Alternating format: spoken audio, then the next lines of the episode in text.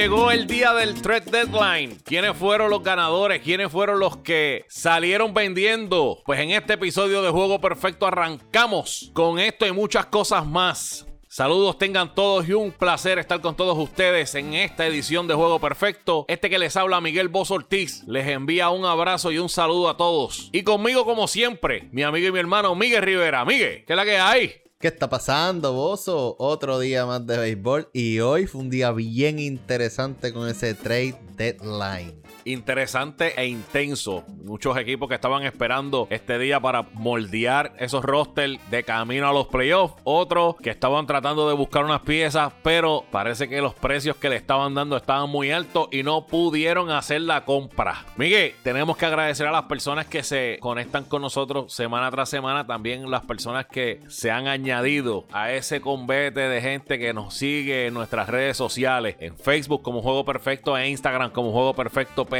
Gracias a todos por semana tras semana seguir estas páginas donde vamos a estar dándole toda la información que usted necesita referente al béisbol. También busca el site de internet nuestro juegoperfectopr.com. Ahí vas a poder ver el link donde te van a dar todos los episodios que tenemos y que hemos grabado ya de este podcast Juego Perfecto. Miguel, ¿qué tú crees? Vamos a arrancar ya este programa. Hay que arrancar rapidito porque hay mucha tela para cortar. Familia, abróchense los cinturones porque Juego Perfecto acaba de comenzar.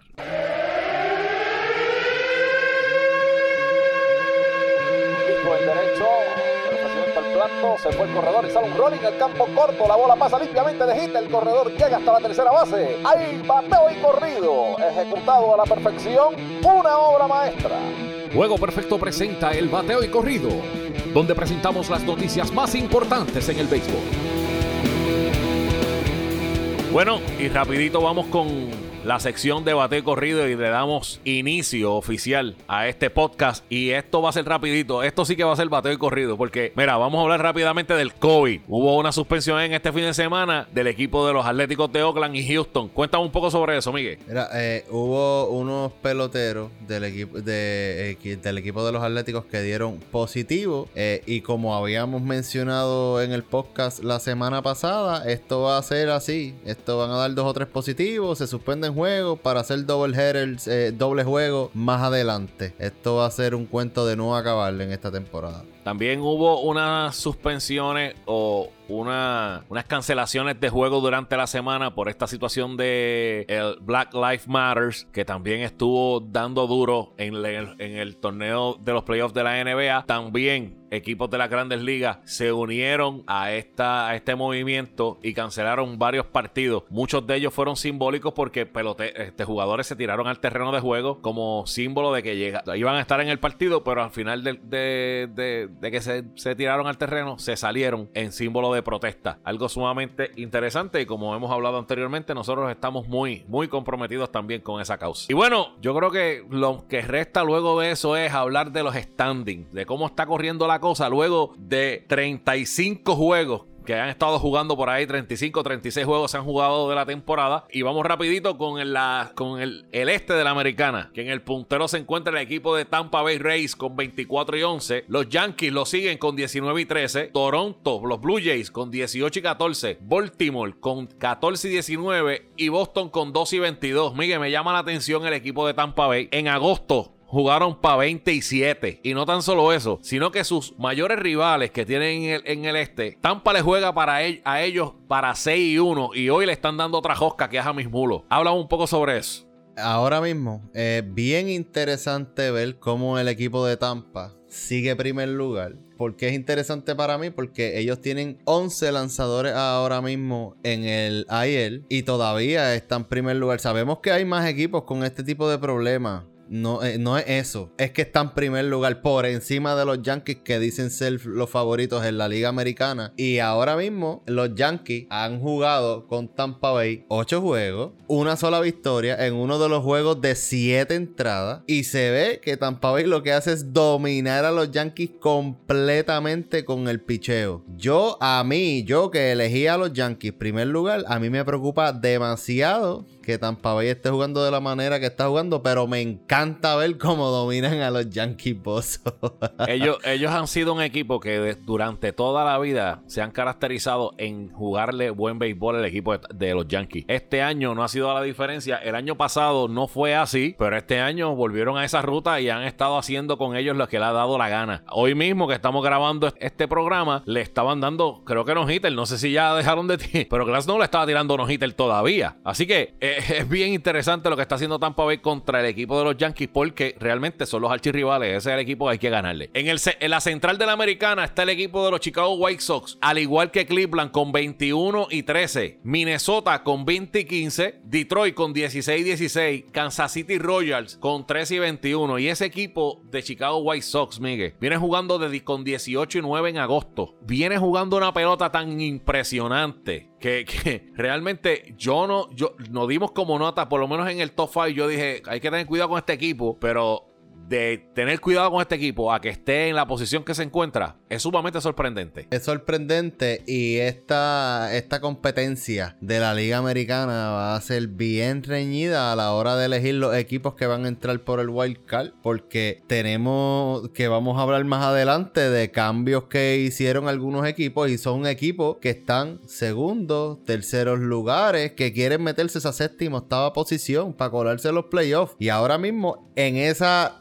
Americana Central son tres equipos y son tres equipos fuertes. Son tres equipos que no solamente se caracterizan por tener este picheo bueno, que los White Sox dentro de los tres equipos son los menos lanzadores que tienen. Y con todo y eso, la ofensiva de los tres está a otro nivel. Definitivamente, eh, como lo venimos hablando hace mucho, eh, es una carrera de tres caballos esa central. Y ahora mismo Minnesota, que se encuentra en la tercera posición, está a juego y medio. Cleveland y los White empatados. Sumamente interesante. Y estos últimos veintipico de juegos que quedan van a ser bien, bien, bien, bien cruciales en esta central. En el oeste, los Oakland A's 22 y 12. Los Houston Astros con 19 y 14. Seattle con 14 y 22. Texas con 2 y 21. Y los Anaheim Angels con 2 y 23. Y ese equipo de Oakland. Ay, Miguel, ese equipo de Oakland. Juega para 19 y 8 en, el, en agosto. Y han hecho unos movimientos. De hecho, hoy hicieron un movimiento sumamente interesante. Vamos a ver que este standing se va a mantener de esa manera. O vamos a ver que el equipo de Houston va a volver a,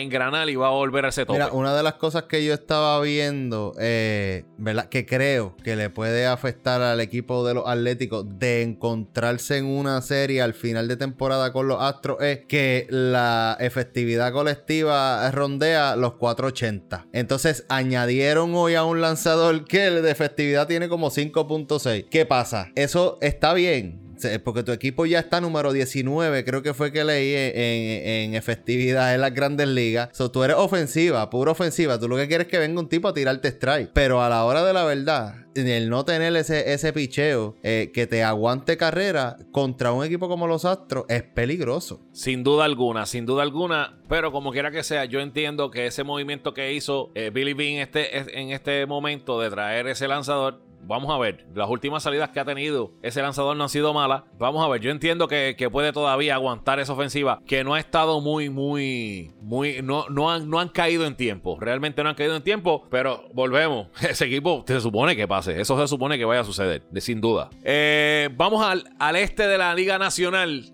Tenemos al equipo de los Bravos de Atlanta con 19 y 14. Miami con 14 y 15, igualados con los Phillies de Filadelfia con 14 y 15. Los New York Mets con 15 y 19 y Washington National con 12 y 19. Esto está muy interesante aquí porque ahora mismo el equipo de Atlanta jugó pues más o menos con 15 y 12. Estuvo bastante, bastante bien, pero el equipo de los Phillies viene jugando una pelota sumamente intensa y interesante. E hicieron unos movimientos durante estos días también muy buenos, que le añadieron unos lanzadores al bullpen y eso le ayuda. Veremos algún cambio en este, en este standing o eso se va a quedar así. Yo entiendo que aquí el cambio que se puede ver es una de dos. O que Miami contra el Starling Marte mejore esa ofensiva que estaba buscando de la outfield y se mantenga en esa segunda posición para poder colarse en, en, unos wildcards o que caigan. Pero yo a los Phillies no los veo quedándose abajo. Si los Marlins no se ponen para lo de ellos, eh, eh, ese este va a ser entre los Bravos y los Phillies. Y a mi entender, con lo lento que los Bravos se movieron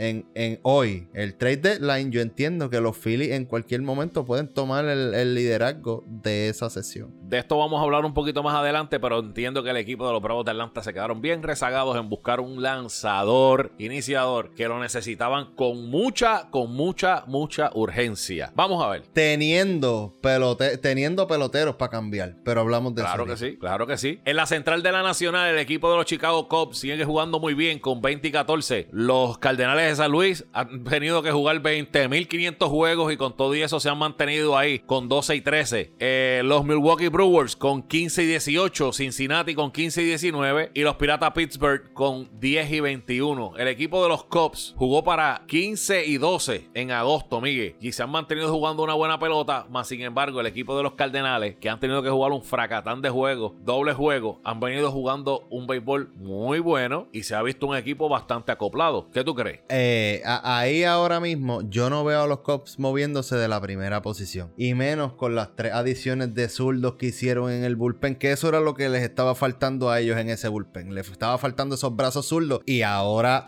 que tenemos esos lanzadores que tienen que tirar tres bateadores mínimo, necesitaban buenos lanzadores y creo que hicieron unas buenas adiciones. Los Cardenales ahora mismo, el problema principal que tienen es que no batean con hombres en base, caballo. Todavía no ha habido un juego que hemos, eh, hemos tenido corredores en base. Hemos tenido corredores en base y todavía no ha habido un juego que hemos anotado que no tuviésemos dos outs. Anotamos con dos outs en todos los juegos, en todas las entradas, a todo momento. Esto, esto es increíble. Y si tenemos hombres en base y no bateamos, ¿qué va a pasar? No se anotan cajeras y consecuente se pierde. No veo a los Cardenales siendo ninguna amenaza por el momento para ninguno de los equipos de la central. Y la central ahí eso se llaman los Cops. Los Cardenales tienen que bregar para entrar por el wild card y pelear entre los padres y los Rockies. Hablando de con cogedores en base, juegan para 3 y 4 en juegos de una sola carrera el equipo de los Cardenales de San Luis. Muy interesante eso. Y para terminar, tenemos la sección del oeste de la Nacional, que en el puntero se encuentra el equipo de los Dodgers de los, de Los Ángeles con 26 y 10. El equipo de San Diego Padres tocándole los talones, aunque están a 5 juegos en estos momentos, con 21 y 15. Los Colorados Rookies jugando para 500 con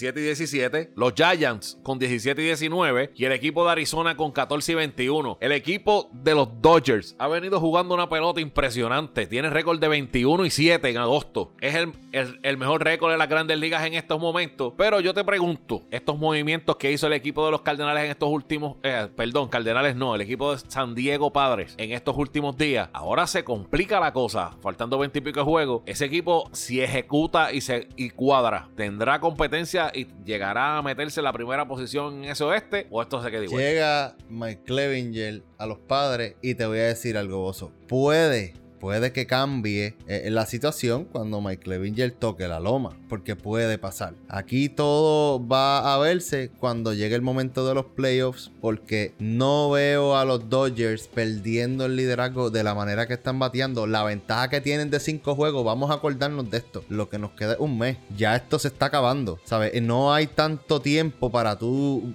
sobrellevar una ventaja de cinco juegos con un equipo como el de los Dodgers, que es que anota demasiada carrera. Es el equipo con mejor run differential en las grandes ligas. Y ahora mismo, si tú no les anotas más de 5 a 7 carreras por juego, no les gana. Está bien difícil con el equipo de lanzadores. Llegando Kershaw nuevamente, porque llegando Kershaw, cambiaron a, a- uno de los lanzadores porque tienen de más para coger como quinto iniciador. Yo veo que los padres en una serie puedan darle problemas. Que los Dodgers pierdan el liderato de la Nacional Oeste a este punto de la temporada está bien difícil. Esa gente han ganado 11 juegos en juegos de 5 carreras o más.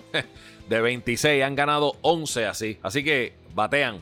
Un equipo que batea grandemente. Muy interesante eso. Bueno, Miguel, vamos a dejar hasta aquí bateo y corrido. Y vamos entonces a movernos a la próxima sección con el tema principal para el día de hoy.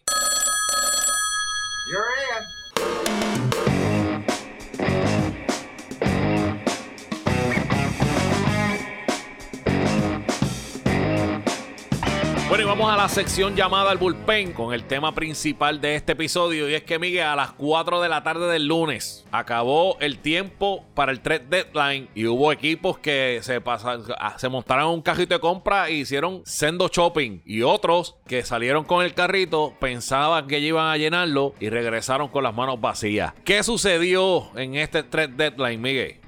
Cambios interesantes eh, de los que vamos a estar hablando un poquito más en detalle, las adiciones que hicieron los Blue Jays de Toronto a la rotación, que una de esas adiciones viene de los Ángeles Dodgers. Eh, también las adiciones importantes de los padres de San Diego. Padres de San Diego añadieron eh, lanzadores y añadieron más bateo. Y otro de los equipos que pasó un poquito por desapercibido, que no hablaron mucho de ellos y para mí hicieron un buen trabajo, los Phillies de Filadelfia añadiendo varios brazos. Eh, en ese bullpen, que ese es el problema principal que ellos tienen para mantenerse en la pelea. En la división este de la Liga Nacional. Eh, muchos otros más cambios de otros equipos interesantes, pero esos tres en específico yo creo que son los equipos de los que. De los que eh, vamos a estar hablando hoy. Sin duda alguna, para mí el cambio ¿verdad? El cambio más grande fue el blockbuster, que fue el que llevó a Mike Clevinger al equipo de los padres. Ese cambio hubo envuelto sobre nueve jugadores. y muchos de ellos son buenos prospectos que pasan al equipo de Cleveland. Habíamos hablado en semanas anteriores que el equipo estaba considerando cambiarlo por toda la situación en Revolut que formó, por haberse ido y haber, y haber roto los protocolos de salud y demás del equipo. Y no, yo a mi entender, el equipo de Cleveland no salió mal en este cambio, Miguel. Yo creo que consiguieron tres prospectos que en el futuro van a ser muy importantes para la organización. No sé cómo tú lo ves. Ahora mismo el, el equipo de los indios De, la, de los que añadieron, añadieron tres prospectos a la lista de los top 30 prospectos de su organización. Uno es número 5 ahora mismo, el otro es 15 y el otro es 19. ¿Y de quién estamos hablando? De el que está número 5 es Gabriel Arias. Gabriel Arias está número 5 en la lista de prospectos de la organización. El año pasado batió para 302 en 477 turnos, 17 cuadrangulares y 75 al bozo. También tenemos un lanzador zurdo, Joy Cantillo. En el 2019 tuvo una efectividad de 2.26. En el 2018 tuvo una efectividad de 2.76. Y eh, eso fue entre la Rookie League, clase A eh, corta, media y avanzada. Eh, y es el, prospecto número 15 en la organización. Y Owen Miller, que es Ciore y segunda base, lo tiene el número 19 en la organización. durante la clase A corta y completa, batió para 336 en 298 turnos, 4 honrones y 33 RBI. Y, y eso fue en el 2018. En el 2019, batió para 2 90, incrementó sus cuadrangulares a 13 y 68 al VI en 507 turnos, bozo. Ahora mismo los indios de Cleveland cogieron tres chamacos ahí y ellos están en la primera posición, pero lo que se avecina es un rebuilding.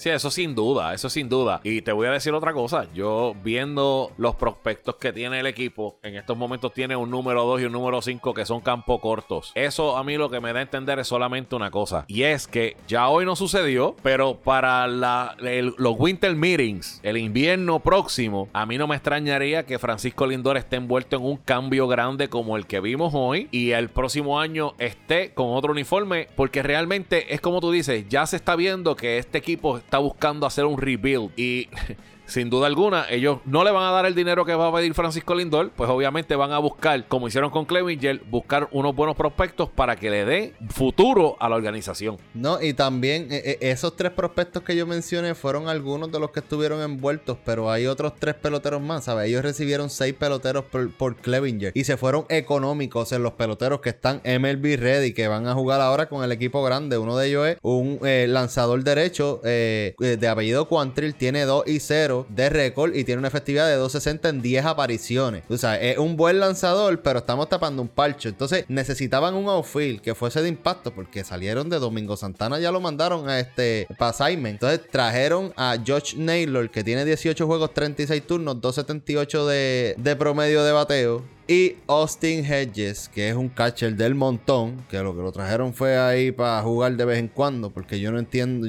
Eso fue por una cherry, porque realmente tienen, tienen dos catchers más que ellos también estuvieron buscando durante el trade deadline. Así que eso fue el, el, la cherry para el Frosty. Sí, esa, lo que cogieron fue: vamos a tapar los parchitos para no vernos mal este año, porque estamos en primer lugar, pero esto no va para ningún lado. Definitivamente. Mira, el equipo del equipo de los padres, como quiera que sea, durante todo este trade deadline, consiguió una cantidad de peloteros increíbles increíble. Además de Mike Clevinger, cogió a Greg Allen con el equipo de, Cleveland, Austin Nola del equipo de Seattle, Houston, eh, Austin Adams de Seattle también, Dan Altavilla, Taylor Williams, todos ellos de, de Seattle, Mitch Morland del equipo de Boston, Trevor Rosenthal de, de Kansas City, Jason Castro y jugadores todavía del equipo de Cleveland que se esperan que mencionen en el futuro. Y yo te pregunto, este equipo con todos esos jugadores que han traído, por ejemplo, Mitch Morland, eh, Austin Nola y estos lanzadores que han traído, estos relevistas en específico, porque Trevor Rosenthal es un caballo. Oye, ¿qué cambios le da, qué vida le da a un equipo que ha sido tan excitante verlo jugar? Ahora con Clevinger en la loma, ¿cómo, ¿qué plus le puede dar a ese equipo? Mira, el plus y lo más brutal de todo esto, Bozo, es que esto no se acaba este año. Que todos esos tipos que llegaron a ese equipo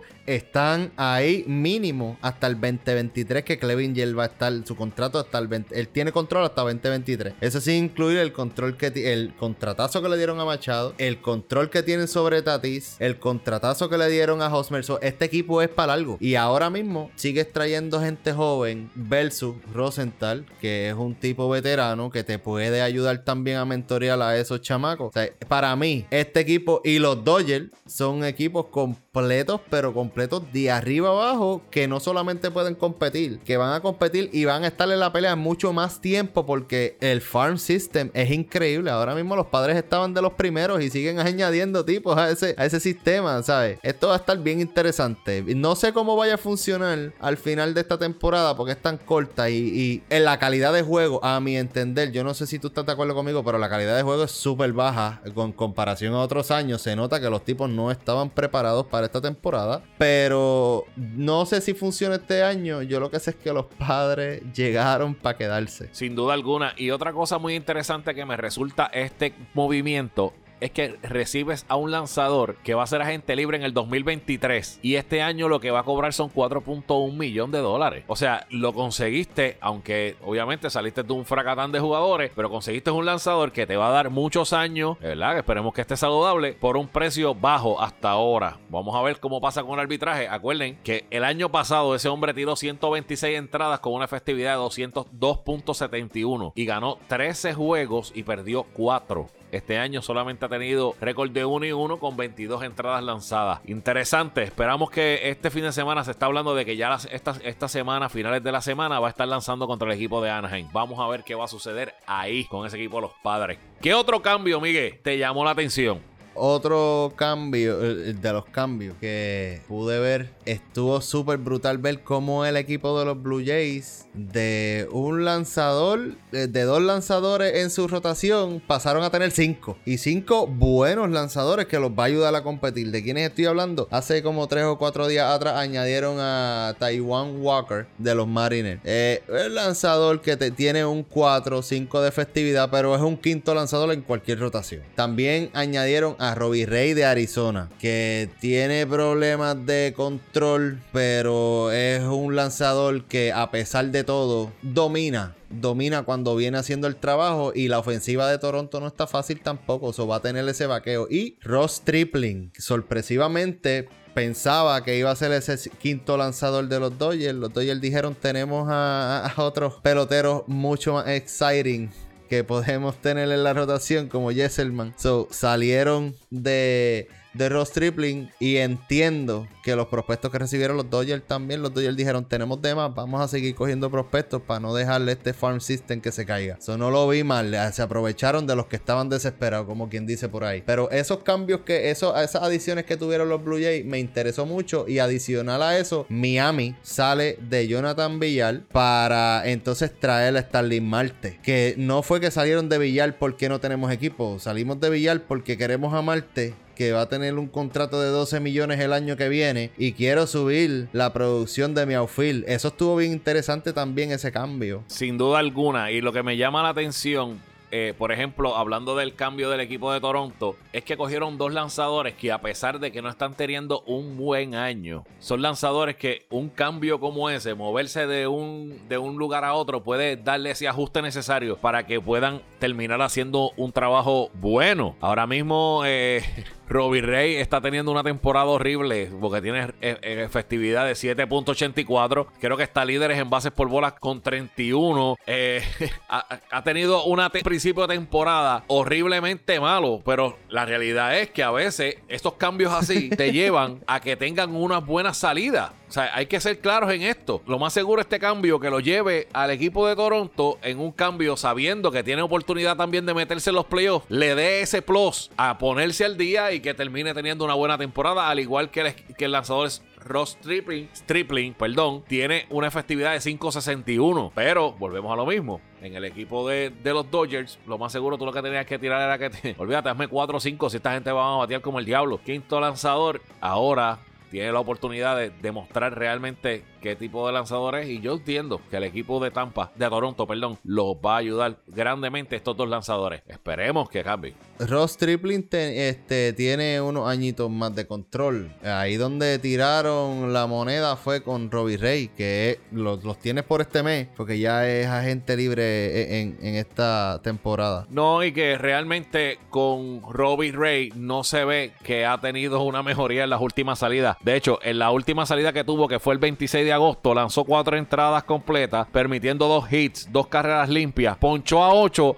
pero Miguel, dio seis bases por bola. Así tú no le ganas a nadie. No, y no le gana a nadie. Se iba a hacer por bola. En el anterior eh, eh, envasó a 5 y en, eh, en uno anterior a ese envasó 6 también. Está difícil. Realmente tiraron un coin toss a ver si este hombre en algún momento hace el trabajo que esperaban que hiciera en los años anteriores. Pero como quiera que sea, vuelvo y repito y me reitero que puede ser que este cambio le haga bien al lanzador. Miguel, ¿qué más te estuvo interesante en el trade deadline? Eh, hubo unos cambios. eh, fueron a lo mejor, eh, pasaron por desapercibidos. Los Rockies y los Red Sox movieron a Kevin Pilar. Vimos que los Red Sox lo que hicieron fue vender. Fue vender y vender y vender. Y se quedaron, sí, con unos jugadores, ¿verdad? Que son el core del equipo. Pero prácticamente dijeron de lo que podamos salir ahora, vamos a salir. Porque si no, nos vamos a quedar encajados. Ahora mismo Kevin Pilar al moverse a los Rockies. Los Rockies ahora mismo están teniendo problemas. Que David Doll está lastimado. Tienen a Hillard, que fue el que trajeron. Este, eh, uno de los prospectos de ellos que trajeron para sustituirlo. Que está bateando para 200. No está haciendo el trabajo. So trae a Kevin Pilar, que es un Que élite. eh, va a ayudar a Blackmon a, com- a complementar en ese outfield. McKemp, que está en el equipo. Que está produciendo. ¿Sabes?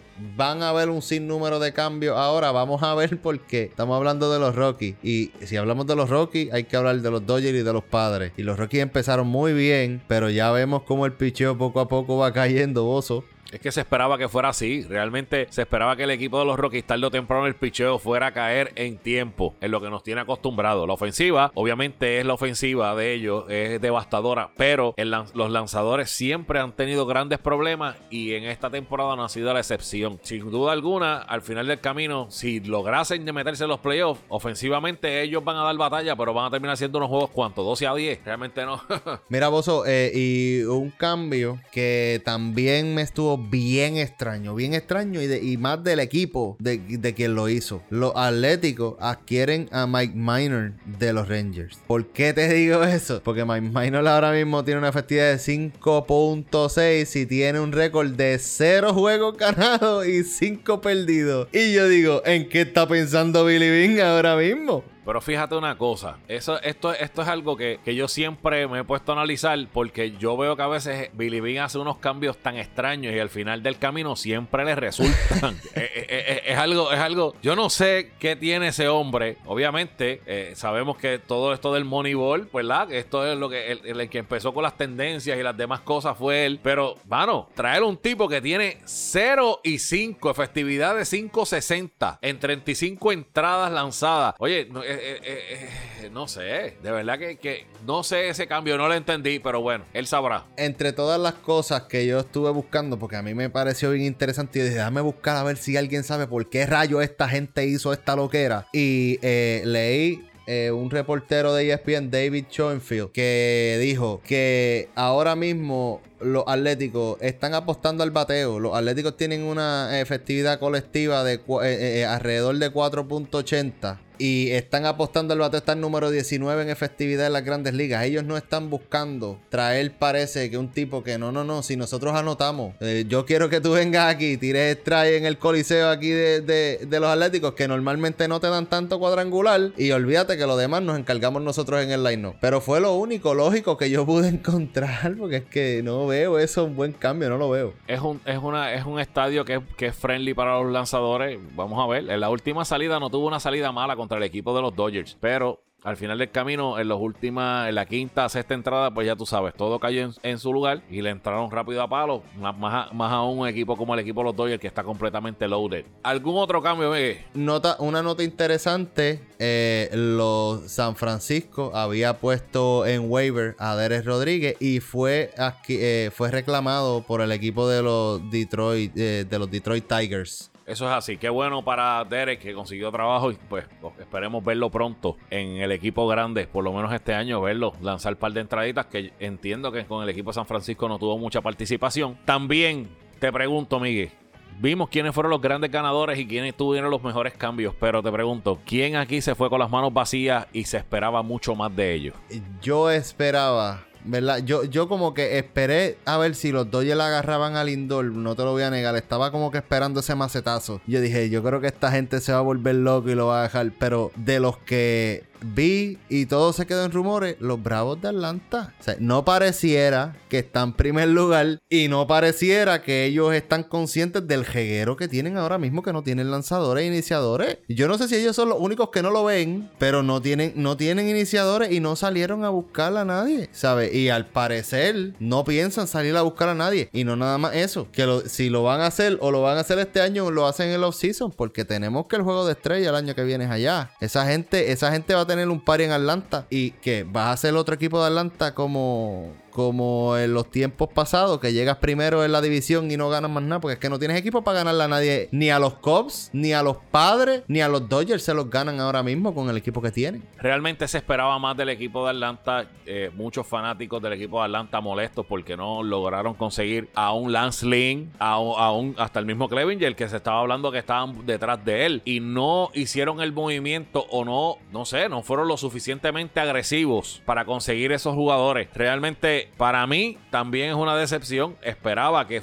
consiguiera en ese mercado un lanzador que les diera ese, ese, ese, ese lanzador que pudieran tener lo que tú dijeras, bueno, ¿sabes qué? Tengo a, Lance Lynn hoy, hoy me tira siete buenas, hoy no pierdo. Lamentablemente no sucedió. Y no tienes a Soroka. Yo entiendo, mira, no, y yo entiendo que, mira, e, ellos tienen a dos peloteros que yo creo que pudieron haber sido clave en este cambio. Y es Joan Camargo o Austin Riley son peloteros que tú los tienes entrando y saliendo, son buenos prospectos porque tienen buenas proyecciones. Le pudieron haber sacado a lo mejor uno que otro lanzador de eso. ¿Me entiendes lo que te digo? ¿Sabes? Ellos no quisieron hacer el movimiento y como siempre, porque esto se dice, esto lo dicen los reporteros, los bravos se ponen bien difíciles cuando, a la hora de los cambios. Demasiado difícil. Vamos a ver qué va a estar sucediendo durante las próximas semanas si es que no tener o no haber conseguido ese lanzador les va a salir más cara la salsa que el pollo. Hay que estar muy claro sobre eso. Mira, Bozo, antes de, antes de terminar, yo quiero hacerte una pregunta porque hablamos de los standing en bateo y corrido, hablamos de estos cambios y una pregunta de la Liga Americana y de la Nacional. Porque nosotros dimos los Power Rankings en un live que hicimos en Facebook, pero me gustaría saber, de la Liga Americana y la Liga Nacional, ¿cambiaron tus primeros lugares?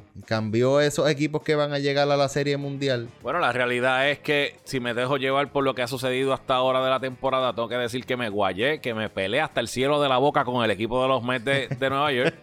El equipo yo esperaba muchísimo más de ese equipo. Realmente, uno, el bullpen ha estado fatal. Malísimo. Los starting pitchers, obviamente, se le, se ha lesionado hasta todo el mundo se le ha lesionado. No, Delgar no da señales de vida. Eh, Strowman no va a aparecer durante todo el año. Realmente ha sido un desastre de temporada para el equipo de los Mets. Fuera de eso, no, entiendo que todo hasta ahora veo todos los equipos que, que tengo metiéndose a los playoffs y entiendo que todavía, entiendo que todavía mis Yankees, aunque están teniendo unas malas, unas malas semanas, deben recuperarse y caer en tiempo. Eh, los Dodgers obviamente están jugando la pelota que esperábamos que jugaran. Atlanta, aunque yo los puse bajito, han tenido muy buena temporada y volvemos a lo mismo. Aunque no tienen los lanzadores iniciadores que necesitan. Acuña salió otra vez por el hamstring. Entiendo que deben mantenerse en ese, en ese este sólido porque Washington también se ha dado la, la, escocotada de la vida. Así que creo que fuera del equipo de los Mets y los Washington, que también los tienen en los, en los top 5, creo que los demás equipos se deben quedar ahí. Los Cubs hay que añadirlos en ese corillo y el equipo de los padres de San Diego, que entonces ahí sería el switch por el equipo de los Mets y Washington. En la americana todo se quedaría igual. Eh, yo, eh, de mi parte te digo que yo en la nacional no puedo tener a los Bravos primer lugar más nada. Sería ciego de, de, seguir pensando de esa manera. Este, hasta el momento se ve una línea que sean los Dodgers, pero han sido tantos años viendo a los Dodgers dominar en la serie regular y después ver un equipo de la Nacional Central que se los coma vivo, no me estaría extraño que un equipo como los Cops eh, pueda meterse a las finales de eh, a, la serie mundial nuevamente. Eh, te lo digo así mismo porque los padres es, bien es bien emocionante verlos, pero no hay consistencia en los lanzadores. Vamos a ver cómo funciona eso de ahora en adelante. Los Dodgers siempre han demostrado que son como las bestias, pero nunca ganan cuando tienen que ganar. Y yo entiendo que los Cubs pueden dar el macetazo. En la Liga Americana sigo teniendo a los Yankees primer lugar, pero eh, dame, dame una semana más, dale una barría más a Tampa, muchacho, y me muevo a las millas.